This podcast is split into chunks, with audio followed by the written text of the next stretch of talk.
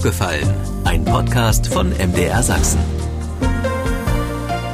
Ich muss ja sagen, ich höre immer dort genau zu, wo Kultur um eine Stimme ringt. Ich höre dort genau hin, wo Kultur sich laut macht. Und vor gut einer Woche haben Flammen ein Gebäude der Abfallwirtschaft in Dresden zerstört und gleichzeitig standen viele Räume der Kreativwirtschaft im Rauch und unter Löschwasser. Mit der Folge, dass mittlerweile die Subkultur komplett in den Schatten gerückt wird.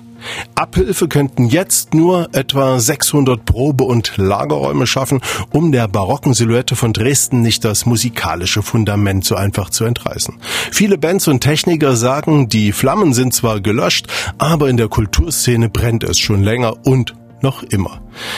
Bei mir ist heute Luca Miro Heimel-Münzner. Er ist selbst Musiker, hat einen Raum dort in dem betreffenden Gebäude angemietet gehabt, 18 Quadratmeter, den er sich mit einigen Musikern noch geteilt hat. Und sein Herz schlägt für die Punkmusik mit einer gewissen Achtung vor den Roots.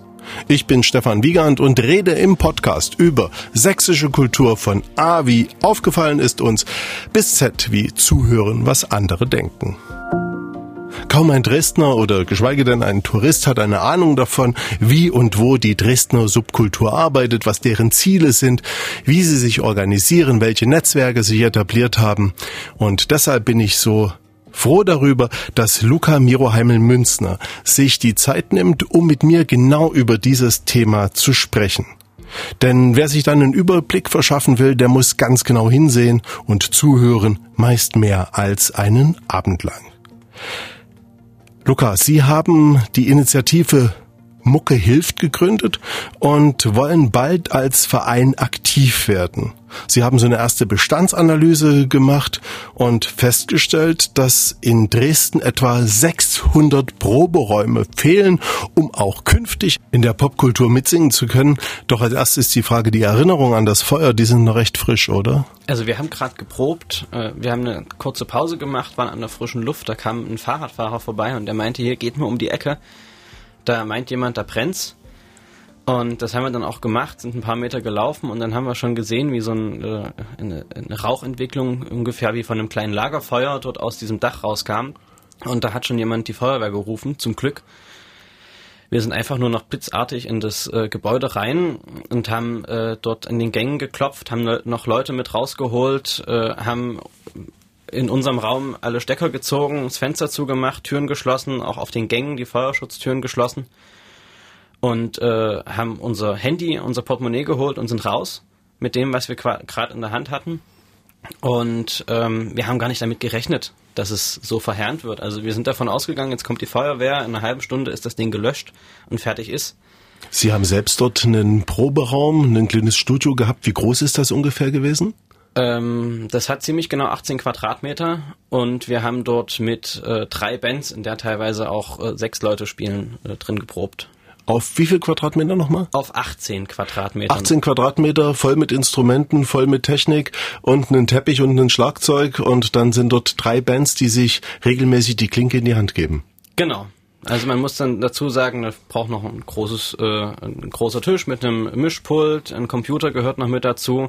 Wir haben uns in eine, äh, quasi eine Hochebene mit reingezogen, ähm, wo wir äh, dann Equipment für Auftritte lagern, teilweise Ersatzteile lagern. Was bezahlt man für so einen Raum? Je nach Größe so zwischen 60 äh, und 150 Euro. Könnte man sich mehr leisten als Musiker?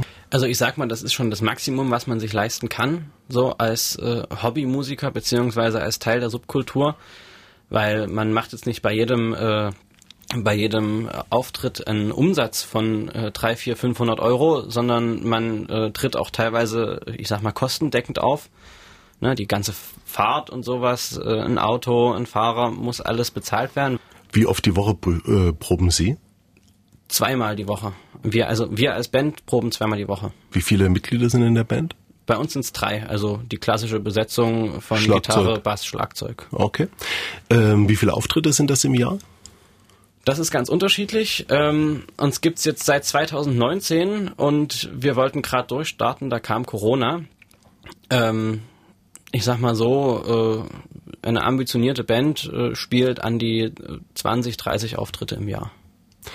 Was bekommen Sie vom Publikum zurück? Ist das so eine Form der Interaktion, die gerade der Subkultur so eigen ist, dass man plötzlich feststellt, ah, da hast du daneben gegriffen oder hm, das kommt tierisch gut an? Also wie, wie funktioniert das mit Ihrem Publikum?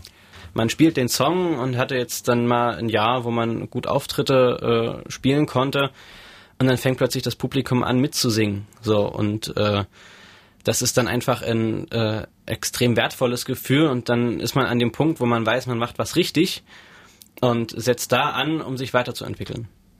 Wie viele Proberäume werden eigentlich in so einer Stadt wie Dresden gesucht? Kann man das abschätzen? Kann man sagen, das sind 500, 600, 700 Proberäume, die man unkompliziert vermieten könnte, wenn sie so ein bisschen in der Infrastruktur erreichbar sind? Ähm, also man muss natürlich erstmal gucken, wir sind gerade dabei, als Initiative Mucke hilft, äh, zu schauen, äh, wie viele Bands, was gibt's für Bands äh, in Dresden und ähm, ich sag mal, solange es bezahlbar ist und äh, der, äh, der Standort der richtige ist, das heißt ähm, fern von Wohngebieten, in denen man halt auch äh, gut laut sein kann, ähm, und solange die, äh, solange es Strom und sanitäre Anlagen gibt, dann ist die Nachfrage extrem groß. Ähm, wir rechnen jetzt äh, mit, ich sag mal, äh, mindestens 600 Räumen, die zurzeit in Dresden fehlen. Das ist eine ganz schöne Hausnummer. Könnte man die auf dem Gelände der Meschwitzstraße, Industriegelände, hier in Dresden, unweit der Dresdner Neustadt, finden oder ist das utopisch, dass man dort so viel Platz findet? Also ich sag mal so, auf dem Gelände der Meschwitzstraße, wenn man das äh, sich erschließen äh, würde und ordentlich ausbaut, da äh, wäre Platz für schätzungsweise 200 bis 250 Räume. Also es wäre auf jeden Fall ein guter Anfang. Und das hat natürlich auch so eine Form, wie wir das in Leipzig aus dem Gelände der Spinnerei, der alten äh, Spinnerei finden, kennen. Ja, auf jeden Fall. Also ähm, wir haben uns das Gelände mehrfach angeguckt. Also die alte Spinnerei in Leipzig. Ähm, nein, das äh, da, äh, ja, da war ich auch schon mal. Aber äh, gerade das Gelände bei der Meschwitzstraße, wir haben das, äh, wir haben die eine oder andere Begehung mitgemacht und ähm, da sind neben Räumen, die für Ateliers taugen, auch äh, kleinere Konzerträume äh, mit angeschlossen, die man dann äh, halt gut für die lokalen Bands einfach zur Verfügung stellen könnte und sagen könnte, meldet euch an und äh, ihr kriegt den Raum für das Wochenende ja, also da gibt's ganz viel Potenzial, teilweise große Hallen, äh, die man sich ausbauen kann und als Lagerflächen nutzen kann. Wenn man da drüber geht über das Gelände, stellt man schnell fest, das hat so einen sehr rustikalen Charme. Also das ist sicherlich nicht jedermanns Sache, der vom Mainstream kommt, sich dort zu etablieren, sich dort für ein Konzert zu, zu interessieren, für, einen, für, eine, für, eine, für eine Konzertreise oder für eine Party dorthin zu kommen. Allerdings ist es natürlich auch so, dass man genau aus diesem morbiden Charme heraus auch ein Stück weit Kultur betreiben kann. Was ist jetzt der große Vorteil? Was ist der Nachteil? Na, erst muss man äh, sagen, dass der große Mainstream, die gehen halt für Konzerte ins Konzerthaus, in eine Kirche, beziehungsweise dann ins Stadion, wenn es was Größeres ist, oder zu den Filmnächten. Die Clubtouristen, die finden sich dann auch eher mal abseits dieser ganzen ähm, äh, dieser ganzen äh, etablierten Räume wieder und da ist halt gerade so eine alte Industrieanlage mit dem industriellen Charme, mit alten Ziegelbauten, mit großen Fenstern, ja, einfach eine herrliche Bühne. Was ist für Sie Subkultur? Also Subkultur ist erstmal ganz viel äh, Lernen. So, ähm, sich selbst kennenlernen, andere Leute kennenlernen, ein Netzwerk aufbauen, ja, äh, Mitmusiker finden, neue Bands gründen, neue Instrumente lernen. Äh, also gerade mal so im äh, musikalischen, äh, also wenn man auf das Musikalische blickt, beziehungsweise in der Kunstszene ist es dann halt äh, die, äh, die Verknüpfung mit anderen Künstlern, äh, das, also es ist einfach ein Netzwerkaufbau. Subkultur geht immer so ein bisschen dieser Ruf voraus, die kapseln sich ab, die wollen mit dem Mainstream nichts zu tun haben, die wollen so ihr eigenes Ding machen, die möchten gar nicht in Frage gestellt werden. Wie ist es bei Ihnen? Wollen Sie Interaktion, wollen Sie Kritik hören, wollen Sie, dass Leute Sie konsumieren, dass Leute bei Ihnen äh, ins äh, Konzert kommen oder wie ist Ihre Ambition? Was wollen Sie, wo wollen Sie sich zur Diskussion stellen? Also ich glaube, es kommt äh, gerade darauf an, welche Leute man bei einem Konzert äh, sehen will ähm, und vor allem auch wie viele. Also für eine kleine Band ist es vielleicht ganz angenehm, wenn man nicht gleich vor 10.000 Leuten spielt, sondern mal lieber vor 50 oder 100. Und äh, dann ist es auch schön, wenn man nicht äh, vor Leuten spielt, die den ganzen Tag äh, hochproduzierte Radiomusik hören, sondern halt äh, sich dann auch eher so in der Szene umschauen. Das Feedback ist halt vor allem das Wichtige. Nun habt ihr eine Initiative gegründet, mit der ihr anderen Musikern, die in einer ähnlichen Situation sind wie Sie, auch ein bisschen unter die Arme greifen können. Das Projekt heißt Mucke hilft. Was kann man sich darunter vorstellen? Genau, Mucke hilft ist quasi entstanden aufgrund dieses Brandes, weil wir als, äh, als Bandszene, als Subkultur quasi noch gar kein Netzwerk hatten. Also man hat sich zwar mal gesehen, wenn man sich irgendwie in der Pause äh, von der Probe mal übern, auf den Gang, äh, über den Weg gelaufen ist, aber ähm, man hatte jetzt nicht die Telefonnummern oder so und das, äh, da braucht es einfach schnell eine Möglichkeit, sich zu verbinden und äh, da hat jemand äh, einfach den Namen Mucke hilft über eine äh, Telegram-Gruppe geschrieben und sofort waren dort im Prinzip 400 Leute drin. Und daraus haben sich dann äh, fünf, sechs Leute ähm, quasi als federführend äh, rauskristallisiert. Und wir sind jetzt daran, äh, inzwischen sind wir fast 20 Leute, halt einen Verein zu gründen, der sich in Zukunft halt über diese Proberaum- Situation in Dresden kümmert. Weil wir hatten oben in den Räumen teilweise eine sieben-, achtfach Belegung des Raumes. Und äh, eine Band, die jetzt zweimal die Woche proben will, weil sie vielleicht ein Album aufnimmt, musste sich dann immer äh, mit ganz vielen anderen Bands abstimmen. Und ähm, das gilt einfach zu verhindern, weil man braucht einfach, um Mucke zu machen, keine Ahnung, man hat jetzt Montagabend gerade mal die Idee, will irgendwas aufnehmen, fährt in den Proberaum und da stehen schon drei andere und warten, dass sie endlich mal Gitarre spielen können. Also diese, diese Mehrfachbelegung von vielen Räumen und das Warten darauf, dass man endlich mal rein kann, beziehungsweise dass man sich vorher immer erst äh, drei, vier Tage im Vorlauf abstimmen muss, das hemmt einfach die, äh, die Kreativität beziehungsweise die Fantasie und dadurch gehen auch viele Gedanken verloren. Und es ist ja auch so, dass man das nicht unbedingt mal zu Hause schnell äh, machen kann, ähm, weil da ist einfach die Technik nicht da, beziehungsweise der Platz oder die, der Raum. Ne? Viele von uns sind äh, Studierende, beziehungsweise gehen äh, auch teilweise über 40 Stunden die Woche arbeiten und äh, freuen sich einfach auf diese Ausweichmöglichkeit und äh, den Kopf frei zu kriegen und dann äh, da zu stehen und zu warten und zu wissen, ich kann jetzt nicht proben, das äh, ist halt auch persönlich dann äh, eine, eine Bremse und da äh, geht einfach ganz viel Musik auch verloren. Wenn ich das richtig verstanden habe, ist das Mucke hilft entstanden aufgrund der Tatsache, dass das Feuer halt letzte Woche dort ausgebrochen ist äh, in dem auf dem Nestler Gelände. Aber das Mucke hilft hat schon so eine Eigendynamik jetzt entwickelt, dass man sagt, hm, wir müssen uns prinzipiell mal einen Kopf machen, wie wir Proberaumsituationen, wie wir Lagerräume, wie wir Studios organisieren können, damit jeder, der die die Ambition pflegt, Musik zu produzieren, auch eine Chance dazu hat. Genau, also deswegen ähm, haben wir jetzt auch halt, äh, sind wir gerade daran, einen Verein zu gründen, ähm, so dass Mucke hilft als, als Name, als Marke quasi ähm, bloß jetzt über diese Übergangszeit äh, und äh, die, den Wiederaufbau bis zum äh, Wiederbezug des Nestler-Gebäudes aktiv ist.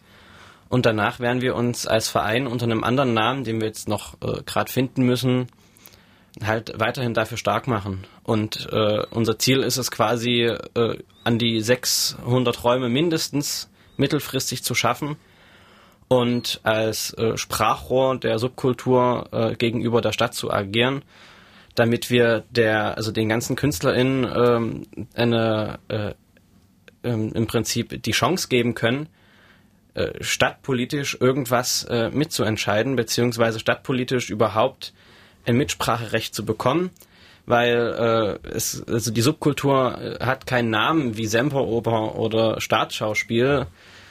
Und ähm, ich will gar nicht sagen, dass äh, diese Kultur in Dresden irgendwie unwichtig ist, beziehungsweise uns verdrängt, weil wir leben nebenher. Aber es muss einfach darauf geachtet werden, äh, dass wir als Subkultur genauso die Chance und genauso eine Bühne bekommen, wie die anderen. Und es gibt ja auch einen, ich sag mal, Partytourismus, Clubtourismus in Dresden. Und ähm, man, äh, viele MusikerInnen oder KünstlerInnen äh, gehen ja auch aus Dresden weg. Äh, es wurden einige abgeworben an die alte Spinnerei in Leipzig. Aber wenn ich einen Blick nach Leipzig riskiere, dann muss ich selbst auch zugeben, dass, also auf Seiten der Künstler, muss ich zugeben, dass es doch eine deutlichere Kommerzialisierung ist auf dem Gelände der alten Spinnerei, als ich das jetzt auf der Meschwitzstraße im Industriegelände ähm, noch vorfinden kann, oder? Ja, ähm, das ist äh, natürlich also auch ein, eine Art äh, eine Art Sprungbrett einfach für viele. Hm. Ähm, ist es nicht der, der Subkultur so ein bisschen immanent, dass sie sich immer durchsetzen muss, dass sie immer versuchen muss, Freiräume für sich zu schaffen, so ein bisschen zu auszutesten, wie weit kann ich gehen, wie laut kann ich sein, wie still muss ich mich verhalten und wo kann ich Akzente setzen? Ist das nicht so ein, so ein Ding, womit eine eine Kreativwirtschaft auch so punkten kann, woraus sich auch vieles entwickelt? Oder ähm, sehe ich das ein bisschen zu verklärt und man muss doch eine Infrastruktur vorhalten? Äh, nee, na, natürlich, äh, das ist äh, das ist ganz wichtig. Also eine Subkultur, die arbeitet ja auch im Prinzip dahin, dann irgendwann äh, sich zum Mainstream weiterzuentwickeln und äh, einer neuen Subkultur äh, eine Bühne zu geben. Das Problem ist, in Dresden, wir rennen als Subkultur gegen eine Wand. Also wir haben gar nicht die Möglichkeit, uns weitere Räume zu erkämpfen weil es dafür äh, schlichtweg äh, niemanden gibt, der da irgendwie ein Ohr dafür hat, beziehungsweise sich darum kümmern will. Und es ist einfach auch nicht möglich, schlichtweg für uns, irgendwelche Räume uns zu erkämpfen. Und deswegen denken halt auch viele daran, halt wegzugehen in andere Städte, wo es halt äh, eher gefördert wird. In Thüringen gibt es zum Beispiel die Kulturbahnhöfe, nur als äh, kleines Beispiel wo sowas auch ganz schnell möglich gemacht werden kann. Clouseau war einer derjenige, der damit angefangen hat mit dem Zughafen. Das ist doch das Beispiel, worauf Sie anspringen wollen, oder? Eines der Beispiele. Ja.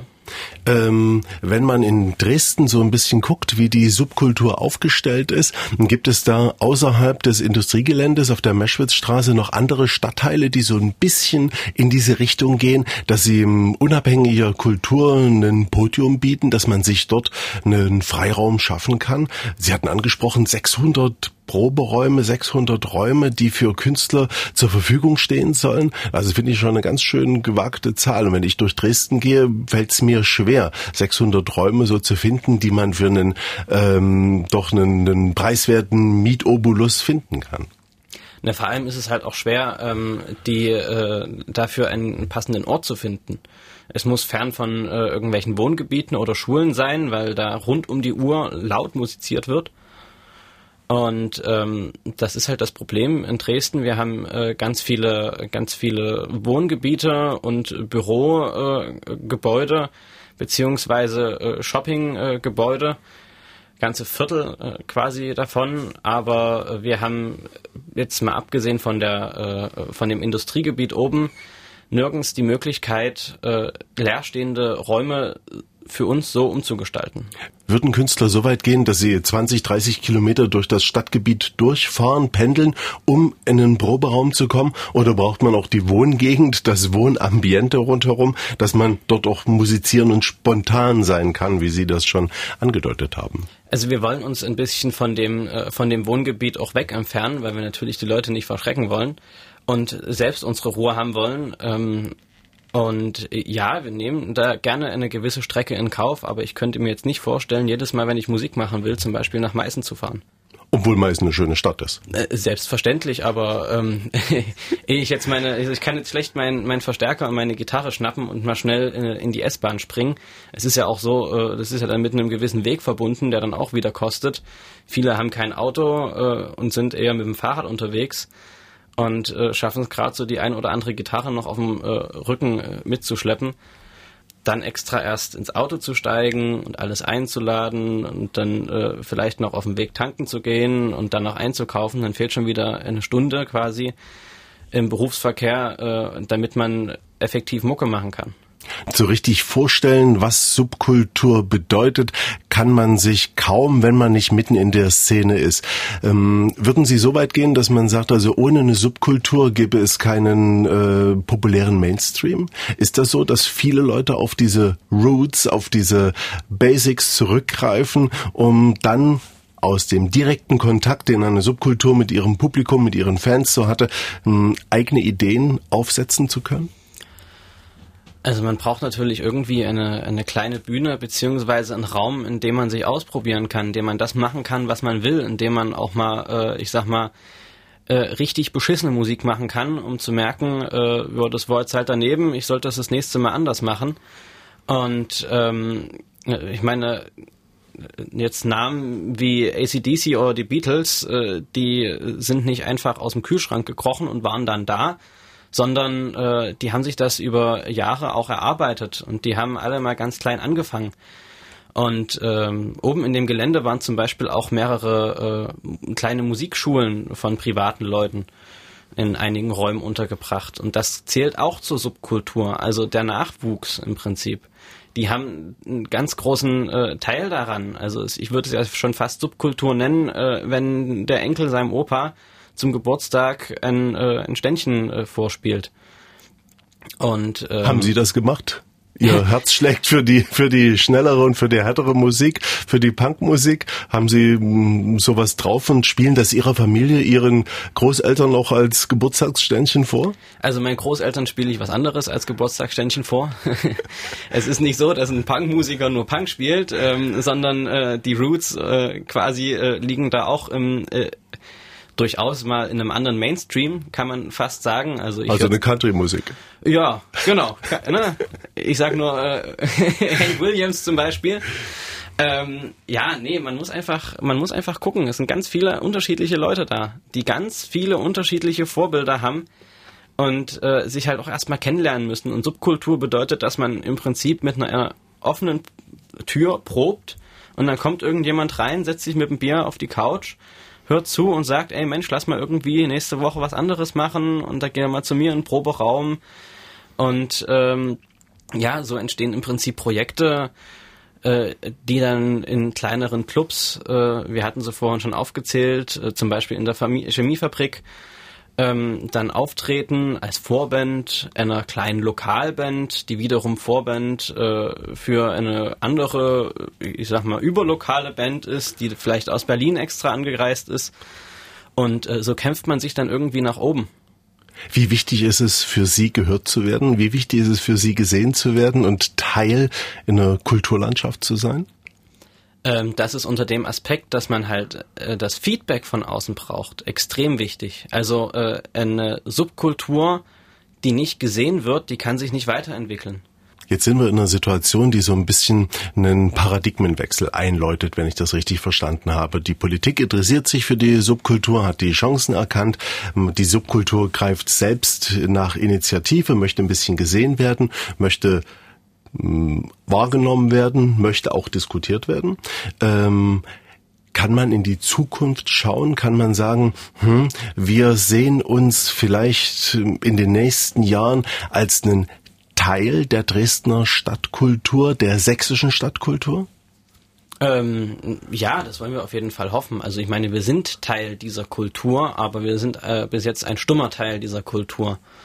Und äh, unter dem Slogan es brennt in Dresden schon viel länger, ähm, haben wir halt der Politik, beziehungsweise versuchen wir aktiv der Politik klarzumachen, wir brauchen eine Bühne, wir müssen irgendwie zu dem Punkt kommen, dass die Subkultur irgendwie äh, gesehen und gehört wird. Und unser Ziel ist es, dass Leute, also dass mehr Leute nach Dresden kommen, um halt die kleinen Lokalbands zu sehen um halt mal für äh, fünf Euro am Abend äh, drei oder vier Bands zu sehen. Beziehungsweise um halt mal in eine kleine Galerie von einer äh, lokalen Künstlerin äh, reinblicken zu können. Mit Musik. Auch mit Musik, genau. Also es geht uns äh, vor allem um die Musik, äh, weil diese äh, Initiative einfach von Musikern ins Leben gerufen wurde. Aber für die Musik ist natürlich, sind natürlich auch Bilder ganz wichtig für die Musik ist äh, auch ein, eine Bühne ganz wichtig und so ein Bühnenbild zum Beispiel. Also wir sind da, also viele Musiker sind zum Beispiel auch äh, gleichzeitig äh, Künstler und äh, malen was. Also das ist ja eine, Musik ist eine Ausdrucksweise von Gefühlen, eine Sprache. Und viele Leute, äh, die nutzen dann halt mehrere Sprachen, wenn sie ich sag mal, äh, keine Worte dafür finden, dann wird halt musiziert oder gezeichnet. Wir reden jetzt nicht weit entfernt vom Gelände des Sektors des Clubs mit den angeschlossenen Räumen der Dresdner Kreativwirtschaft. Wenn Sie heute dort vorbeigehen, wann waren Sie das letzte Mal dort? Ich war das letzte Mal dort am Donnerstag. Wenn Sie dort vorbeigehen, wenn Sie dorthin kommen, welches Gefühl beschleicht Sie? Ja, auf der einen Seite auf jeden Fall Freude, dass es erstmal noch steht und irgendwann auf jeden Fall weitergeht. Und äh, auf der anderen Seite dieser enorme Druck, der jetzt ähm, auf uns lastet und diese große Aufgabe, die vor uns steht, neue Räume zu schaffen. Ist das absehbar, dass man tatsächlich neue Räume braucht oder könnte man die wiederherstellen, die es dort oben noch gibt?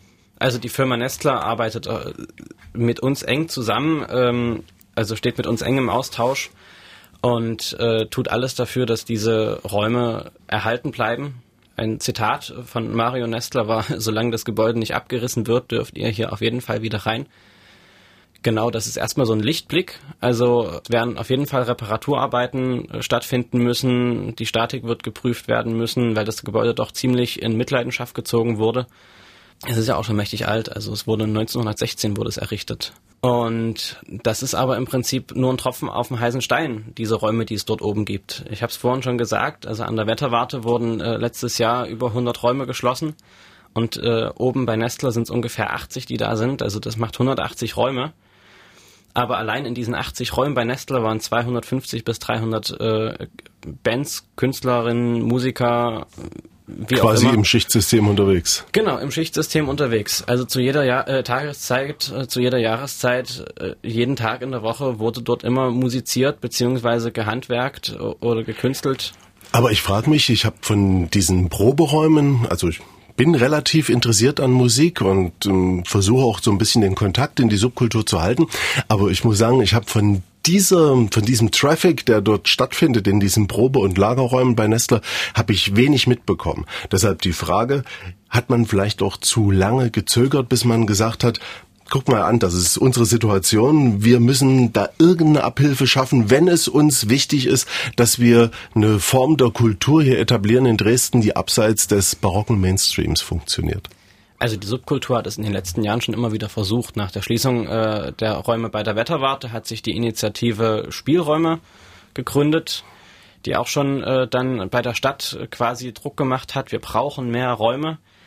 Aber ähm, ja, die Stadt hat da einfach nicht genug gemacht die letzten Jahre. Also ganz viel versäumt. Jetzt, wenn man die Geschichte verfolgt hat in der letzten Woche, ähm, dann hat man schon festgestellt, dass Politiker, dass Kommunalpolitiker auf das Thema anspringen und anfangen, sich ein Interesse zu erarbeiten, beziehungsweise Verständnis für die Situation der Musiker an diesen Orten zeigen. Wie ist Ihr Gefühl? Ist das tatsächlich so, dass das ein ernstzunehmende Signale sind, wo man sagt, also klar, wir brauchen auch diese Facette der Kultur in Dresden? Oder ist das ein Teil des Wahlkampfszenarios, der an der Kommunalpolitik derzeit nicht vorbeigeht? An dem Morgen nach dem Brand hatte ich zum ersten Mal Kontakt zum Stadtbezirksbeirat und wurde im Prinzip ähm, dann gleich auch äh, zur nächsten Sitzung mit eingeladen und habe dort äh, gleich eine Redezeit von fünf bis zehn Minuten bekommen als Top Null der Tagesordnung quasi ganz oben. Also die Politik hat schon auf jeden Fall ein großes Interesse. Man muss aber auch dazu sagen, dass dieses gesamte Thema gerade kurz vorm Wahlkampf und gerade in der Kulturstadt Dresden von der, äh, von der gesamten Presse extrem gepusht wird und, positiv äh, oder negativ? Positiv, auf okay. jeden Fall positiv. Also wir haben Interviews gegeben beim Dresden Fernsehen, jetzt hier beim MDR, äh, die SZ äh, hat sich für uns interessiert, DNN, eigentlich alle, die Rang und Namen haben in Dresden. Und es gibt ja auch eine von vielen sogenannte Taskforce, wo zum Beispiel auch die, die Chefin des Büros vom Bürgermeister mit drin sitzt. Wir hatten auch Gespräche mit denen. Ähm, Herr Hilbert hat am Tag nach dem Brand äh, war vor Ort und hat gemeint, er macht es jetzt zur Chefsache. Diese Situation, ja, es bleibt einfach abzuwarten und wir hoffen, äh, dass äh, wir nach der Wahl nicht in der Versenkung verschwinden und wir werden einfach weiter dafür kämpfen, dass es in Dresden äh, Freiräume gibt für Kunst, Kultur, Musik. Und ähm, wir haben äh, Kontakte, zum Beispiel auch ein Hilfsangebot von Dynamo Dresden. Der Vizepräsident hat mich angeschrieben. Wir werden uns jetzt demnächst auch nochmal zusammensetzen und äh, die haben ihre Hilfe angeboten. Das Clubnetz Dresden, ähm, was auch schon eine recht große Instanz ist in der Clubszene, die haben auch ihre Hilfe angeboten. Wir haben uns mit den Spielraum Dresden zusammengeschlossen und wir werden jetzt einfach sehen, dass wir als geballte Kraft der Subkultur allen mögliche Hilfen, die von außen kommen, äh, von der Presse kommen, äh, von anderen Vereinen kommen, nutzen, um auf diese prekäre Lage, in der Dresden ist, äh, was die Subkultur angeht, einfach aufmerksam zu machen, dass sich schnellstmöglich daran was ändert. Soweit der aufgefallene Podcast von MDR Sachsen mit Luca Miro Heimel-Münzner, Musiker und Förderer der Subkultur in Dresden. Ich bin Stefan Wiegand und vielleicht haben Sie auch eine Anregung, wem Sie im Podcast gern mal zuhören würden. Schreiben Sie uns an aufgefallen.mdr.de. Aufgefallen gibt's übrigens jeden Montag neu, überall, wo es Podcasts gibt und in der ARD Audiothek. Aufgefallen, der Kulturpodcast von MDR Sachsen.